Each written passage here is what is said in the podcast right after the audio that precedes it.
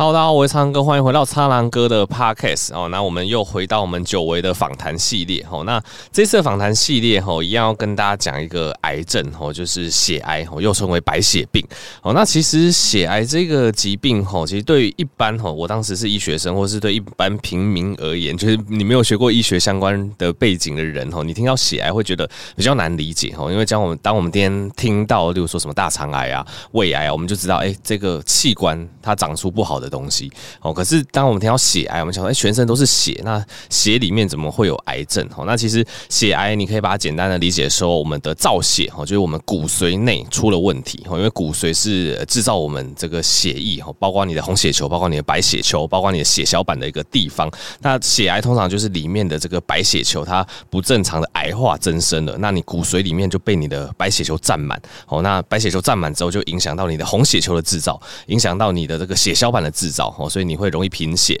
你会容易出血哦。那你的白血球呃是一个癌化的白血球，它也没有什么正常功能，所以免疫也会差，所以你也会感染哦。所以这个大概就是大家对血癌需要有的一个基本认识。那其实根据一百零九年的癌症登记报告啊，这个台湾新诊断的白血病个案一年哦大概有两千五百例。那其中我们今天的主角急性骨髓性白血病哦，又称为 AML 哦，大概有八百多例，超过三成，而且好发是是四十。岁以上，而且当你年纪越大，吼，这个发生率会越高。所以今天吼，就是非常荣幸邀请到这个台大医院内科血液肿瘤部主治医师田丰明医师来跟我们聊聊这个 AML，也就是急性骨髓性的白血病。哦，究竟白血病有多少种类？哦，能不能根治？那总之，请田医师来跟大家做相关知识的分享。那请田医师先跟大家打个招呼。呃，各位听众朋友，大家好，呃，我是台大医院内科部血液肿瘤科的田丰明医师。OK，好，谢谢田医师。好，那首先我先帮各位观众吼跟这个田医师请教一下，这个病它的发病的原因到底是什么？就是我们可不可以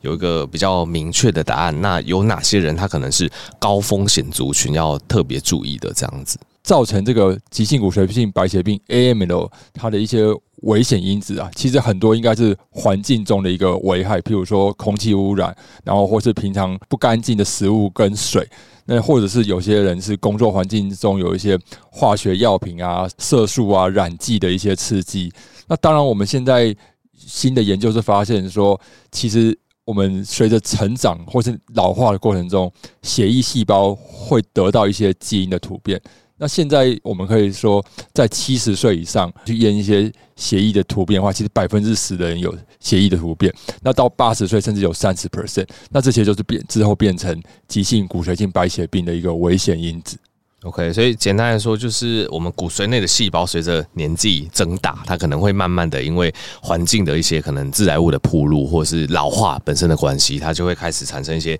基因相关的突变。那请教这个田医师，那呃，如果我们身上出现哪些症状，可能我们要觉得说，呃，可能要担心，有可能是所谓的白血病这样子。呃，其实白血病一开始它的症状是非常非常不典型的，所以我觉得大家比较要注意的就是说。你有一些症状可能超过一个星期没有改善，或者说吃的一些感冒药没有改善，像是持续性的发烧啊，还是说胃口变差，然后体重一直下降，那或者说有时候，比如说洗澡的时候发现，哎，怎么脖子好像有一个硬块，腋下有一个硬块？那当有些人是出血的一个体质，就是可能说刷牙的时候，哎，怎么容易流血？还是说哦，怎么这个几个月的月经都特别的多？还是说怎么轻轻碰到就出血，或是淤青？那这个都是要特别注意的一些症状。OK，了解。其实就是回到我们一开始讲那个白血病的原理，主要是第一个就是可能那个因为白血球不正常增生嘛，所以这个白血球是不正常，所以免疫力差，可能就会发烧哦。然后这个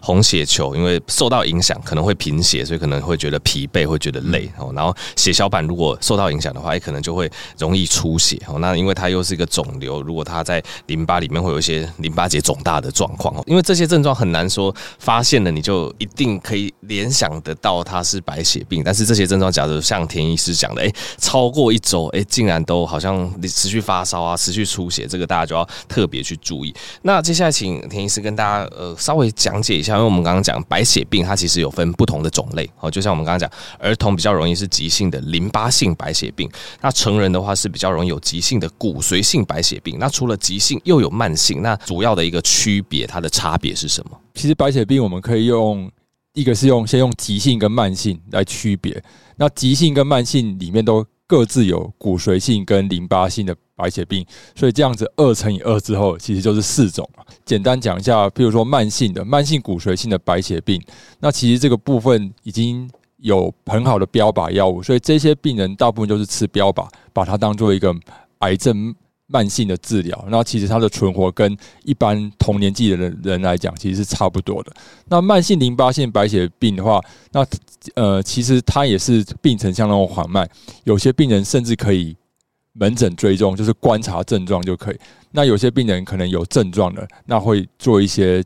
低剂量的一些化疗和标靶。那同样，他们的存活也通常是超过十年。那急性的部分就比较麻烦，就是就是说，如果不理它的话，通常在两到三个月内一定会死亡。那急性淋巴性的白血病，目前主要是化疗为主，那也有一些标靶药物可以穿插在里面使用。那我们今天的主角是急性骨髓性的白血病 AML，那它其实传统上也是以化疗为主啦。不过随着这几年来基因检测的进步，我们已经发现说，有些基因的变化，它是有标靶药物，所以大概这五年，我们也会在化疗的药物里面穿插一些标靶药物，让病人能够得到更好的效果，那甚至是可以降低它的复发率。那急性骨髓性白血病，当然现在知道它的基因是很复杂。那譬如说，有一些比较常见的基因，第一名可能是 NPM1 啊，那第二名就是 FLT3，这两个基因是最常见。那 NPM1 很常见，但是目前没有很明确针对这个药物的标靶，但是 FLT3 就可以针对这个药物有独特的标靶可以运用。了解，所以呃，AML 它主要发生原因，随着老化，随着一些致癌物的暴露，就等于是造血细胞有一些基因上的改变，哦，然后导致它开始癌化了，不正常的增生。那现在癌症治疗其实就是越来越先进，然后现在针对某些特定的基因点位是有所谓的标靶药物可以加进来做辅助治疗。所以听起来的意思是这样子。那这边也跟这个田医师请教一下，因为呃，我们要诊断一个。人他是一个急性骨髓性白血病之后，我们才能做这个治疗嘛。那今天假设一个人，诶，他可能怀疑有相关的一个状况，那医生是怎么做这个急性骨髓性白血病的诊断的？我们会做哪些检查？这样子？呃，当然，第一个我们还是要问一下病人主观上的一些不舒服，像呃四个主要症状，譬如说疲倦啊、出血、骨头疼痛以及不明原因的发烧。如果有这四个症状，我们就会觉得。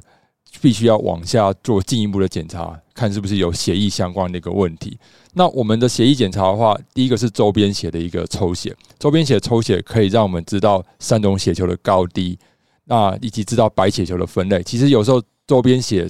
抽完之后，其实我们心中大概就有一个底了。不过为了获得刚才所说的一些基因跟一些染色体的一些变化，所以我们还是会建议这些可能诊断为血液肿瘤的病人要做一个骨髓检查，那才可以百分之百知道说到底是哪一型以及它的基因变化。那我帮田医师总结一下，总之他刚才提到哈，如果我们有一个符合四二一口诀的话，就要特别怀疑自己是不是真的生病，要赶快去血液肿瘤科检查。那这个四二一口诀，这个四就是四个症状，就是这个脸色苍白哦，然后。第二个症状是莫名其妙，你就会出血，我，就会淤青。第三个症状就是骨头疼痛。第四个症状就是这个不明原因发烧，哈。如果有这四大症状，你又开始有警觉心了，超过一个礼拜，那接下来如果说这个血液肿瘤科医师真的怀疑你有相关血液的问题，他就会做两种重点检测，一个是血液检查，一个是骨髓检查。那最后一个一就是一定要尽早到血液科就医，哈。所以这个四二一口诀就是特别整理出来给大家参考。好，那我接下来请教田医师哦。那今天假设一个患者他真的不幸被确诊是这个 AML 急性骨髓性白血病，那他可能会经过做哪些治疗的历程？那另外也我们刚才也有提到，哎，有一部分病友他是所谓的 FLT3 基因的突变，哦，他们又有这个特殊的这个标靶药物可以治疗。那这个标靶药物又怎么合并进去这整个治疗的过程里面？我们如果诊断一个新的 AML 急性骨髓性白血病，那我们一开始应该要把它分成是。适合做移植，以及可能年纪太大或者太虚弱不适合做移植的两个族群。那第一个族群通常年纪应该在七十岁以下，而且他的心肝肾肺没有大的问题。那这种的话，我们就会给他做一个比较高强度的化疗。那再依照刚才提到这个 AML 的这些基因型来决定，说是把巩固型的化疗做完了，还是说在中间要建议他转到造血干细胞移植。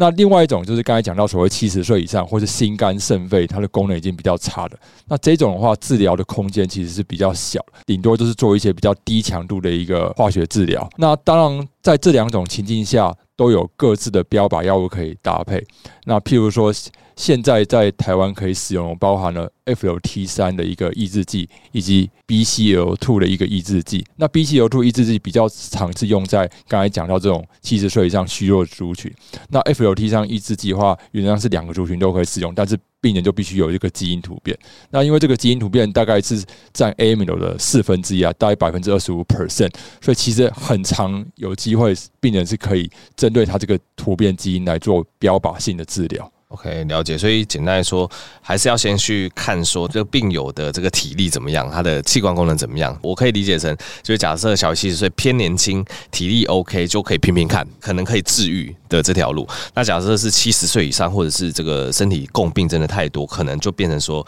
呃，比较像是缓解哦，就是可能你必须要跟这个疾病共存，但是至少靠现代医学可以让这个癌细胞受到压抑哦，不要让你那么快就可能就死亡，或是或是怎么样。那这边。当然，我也进一步跟田医师聊一下所谓的这个骨髓移植哈，因为这个不知道是因为电视剧还是怎么样，啊，感觉这个电视剧很多少女就会得白血病，就要骨髓移植。那也跟田医师请教一下，诶，如果这个病人评估之后，诶，他真的是比较偏青壮年哈，然后他的身体状况可以，他需要进行所谓的骨髓移植的话，那呃，这是一个怎么样的一个过程？OK，那第一个我们要决定说这个 AML 的病人适不适合骨髓移植啊？那包含刚才所谓的年纪上的限制，大概还是以七十岁以下的病人比较适合。然后心肝肾肺的话，不能有重大的一个可能功能上已经比较差，比如说心脏衰竭已经太严重了。那当第二个就是说疾病本身是需要移植的。那刚才我们有提到说 AML 分三类，比较偏向基因型是中等型，或是基因型是比较。差一点的这这两种，那就会评估是不是适合做移植。那这样第三个就是说有没有适合捐赠骨髓给他，因为在 AML 这种移植一定是要做异体移植，一定需要一个健康的捐赠者。那健康捐赠者的话，基因型相同的话。最有可能基因型一样的是兄弟姐妹了，但是随着少子化，其实现在要有兄弟姐妹的机会越来越低。那另外就是说，没有全合的兄弟姐妹，第二个我们会去配对慈济骨髓库，因为在这个芸芸众生或者陌生人中，也是刚好有一个几率可能会有基因极为接近的人。那如果这两个都配不到的话，那另外就是说可能半相合，譬如说父母啊、子女还是表兄弟姐妹合一半的状况，在近五年来，因为技术上的进步，也可以做移植，所以应该说，目前我们要找到捐赠者的机会是蛮大的啦。那所以能不能做移植，最关键的还是病人本身疾病以及他的体力的一个问题。嗯，了解。反正我们会先去评估他的预后，评估他的这个身体状况，去看到底要做呃比较积极的，可能比较强力的化疗，然后移植，然后或者是可能做比较这个缓和式的一一个治疗。OK，那我也想要请问一下这个田医师，你手边有没有一个印象比较深刻的一个案例，就是可能从他一开始发病，然后到后续的接受治疗，有这个案例跟大家分享一下，让大家对这整个疾病的一个印象会比较深刻。好的，那我想分享一个六十岁左右的女性啊，去年的上半年诊断 AML，那我们很快就知道这个病人她是带有的 FLT 三的一个基因型啊，所以相对人她在基因分类上是偏比较预后比较差的一个族群，所以我们那时候在出诊断的时候也知道说这个病人应该是需要做骨髓移植。因为病人才六十岁，所以我们一开始是给他标准的一个引导式的化疗。那病人也很幸运，就是疾病是初步的缓解。那我们在帮他寻找移植捐赠者，以及在做一些健康检查，然后以及边帮他做一些巩固性化疗。但是很不幸的，病人就在这个等待移植过程中就复发了。那复发之后，我们就给他换了第二线的化疗。诶，就第二线的化疗打完，过了一个月，白血球掉下去又长回来。诶，长回来的还是一些。血癌细胞，所以第二线的化疗对他来讲是没有效。那我们又给他再换第三线的化疗，过了一个月，血球掉下去又长回来，诶，怎么还是一个坏细胞？所以我们就知道说，血癌细胞在这个过程中逐渐累积的抗药性，那化疗的效果就越来越差了。当然，在这种血癌没有完全控制的状况下，如果硬是去做造血干细胞的移植的话，这个治愈的机会大概是十到十五趴，这个成绩不会太好。所以我们当时候就跟病人以及家属做一个讨论，说我们要不要用一些标靶性的药物来做治疗。那病人跟家属讨论一下之后，也也觉得这是一个合适的一个方法。那接受标靶药物治疗大概一个月之后，病人的周边血的一个癌症细胞减少了百分之九十五。那他的骨髓做进去之后，也发现他的 AML 的血癌细胞也是很接近，就是几乎是正常了。那我们发现哦，这个病人终于达到一个比较好的一个疾病的状况，我们就赶快帮他做造血干细胞移植。那从做完移植到现在大概一年多，那病人。疾病状况上都非常稳定，那有追踪骨髓都没有复发，所以这也告诉大家说，就是透过一些新的药物啊，那我们可以让一些病人在移植前达到一个比较好的状况，那做移植的成绩当然也会跟着变得比较好。整体来讲，就是以你的经验，急性骨髓性白血病这个疾病，它的治疗成效怎么样？哦，那那就算就是呃，我们现在治疗成功了，会不会之后也会有一些这个复发的风险？那如果遇到复发，又该怎么样去做处理？这样子？呃，急性骨髓性白血病，如果是比较年轻族群，譬如说，我我给大家一个实际上的数据，假如说四十岁的急性骨髓性白血病病人治愈的机会，就是说五年以上。都没有疾病复发的机会，是有六十 percent，所以其实是一个治愈率相对还蛮高的一个族群。但是反之，如果是一个六十岁以上的 AML 的病人，嗯，他的治愈率大概是二十五 percent，所以你就知道说这个年纪对于这个治愈的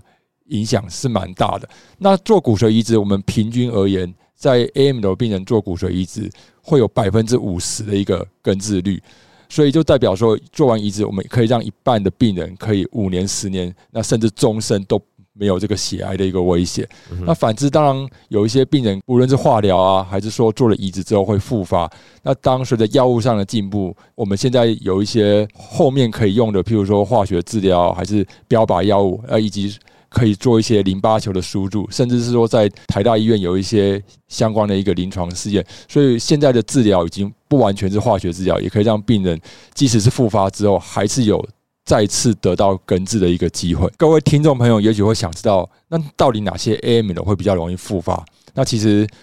我们可以从一开始的一个基因型来做一个预测，譬如说刚才提到了一些比较好的基因型，它的复发率相对是比较低的，但是如果是比较不好的基因型复发率就比较高。那譬如说，我们就以这个 FLT3 这个基因突变来讲话，这群病人他的复发率，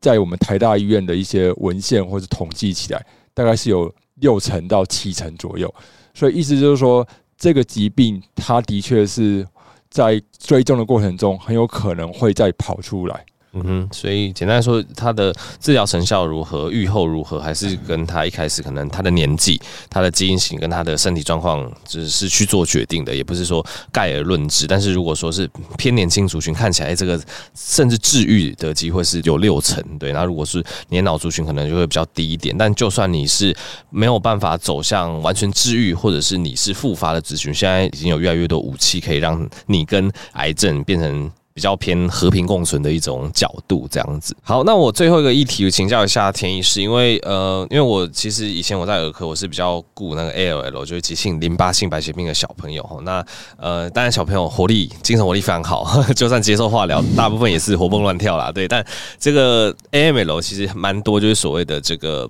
比较可能老人家吼，可能体力比较差，那他们当然接受化疗，整体啊，当然小朋友接受化疗也是不舒服。但我相信，对于很多老人家来讲，不管是对于体力的来讲，哦，他的一个负担，哦，他的一个精力的一些负担，其实都相对来讲比较大。哦，那田医师针对这一群就可能罹患 AML 的病友，他在接受治疗的过程中，有没有一些叮咛跟提醒？哦，就是帮助病友可以撑过这段治疗的期间。这个 AML 治疗，其实它的治疗的密度跟强度跟其他癌症比，都是相对也是比较偏高，所以在治疗过程中，其实病患还是会比较辛苦一些。那譬如说，病人的白血球通常会降到一百以下，那可能就会伴随着高烧啊，甚至菌血症，然后肺炎啊，还是霉菌感染。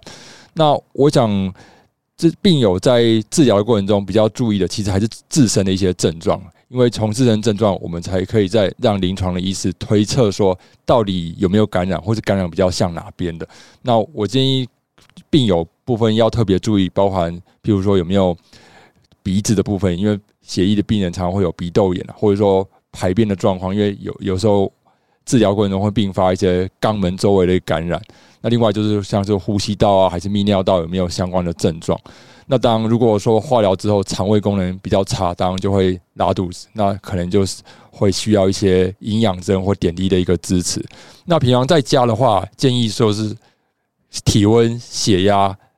血氧。体重这些都是每天在家固定的量测，然后在门诊的时候回报医师相关的数据，让医生了解说你在家的过程中有没有出现一些状况。那当然另外一个是卫生跟饮食的习惯很重要，因为我们这些病人就是血球特别低，免疫力特别差。所以，像是家里的环境啊，有没有一些很潮湿啊，什么壁癌啊，还是说什么发霉的东西？那以及自己的饮食啊，也不能再吃一些生冷的食物啊，或者说可能隔餐的食物在室温放太久，这些都要避免。那像是刷牙的时候，甚至还建议说用一些开水来刷牙，不要用圣水，这都是减少自己得到一些感染的一个方法。那再来就是提醒大家说，就是。呃，因为这个急性白血病通常就是前一两年是最辛苦啦。如果这一两年是顺利过关的话，头过身就过，后面可能就是长期的根治。那另外也是在提醒大家说，现在在健保制度下，其实除了化疗之外，其实还有很多的标靶药物是可以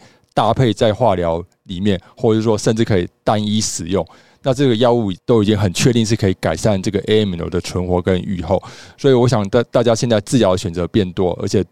如果有标靶药物可以用的话，其实带来一个毒性也是比较下降的。很希望大家能够配合的医师做最标准的治疗，然后得到一个最好的一个成绩。OK，总之其实就是呃，除了化疗药物，也有越来越多那个标靶药物是纳入健保，所以其实，在病友的一些负担上面，可能就是也没有大家想象中的那么大哈。所以尽量如果可以配合医生，那特别是刚才田医师提到，在治疗期间哈，因为其实呃白血病你本身白血球功能就不好，所以你免疫力就差了。那我们化疗化疗的一个一个精髓哈，它去这个干掉那些分裂快速的一些癌细胞，它也会比较呃短时间的让你的免疫力，就是让你白血球降低，所以免疫力也会。差，所以而，这个病友在治疗过程中特别要注意感染风险哦。所以你的食物、你的饮水、你的刷牙哦，那周遭环境可能都要特别注意。那有什么身体的任何不舒服，都一定要及时反映给医师知道，这样子。OK，那本集非常感谢这个田丰明师为我们带来非常精彩的就是血癌相关的讲解哈。那就是再次提醒大家哈，我们一开始有提到的这个血癌的四二一口诀哈。假设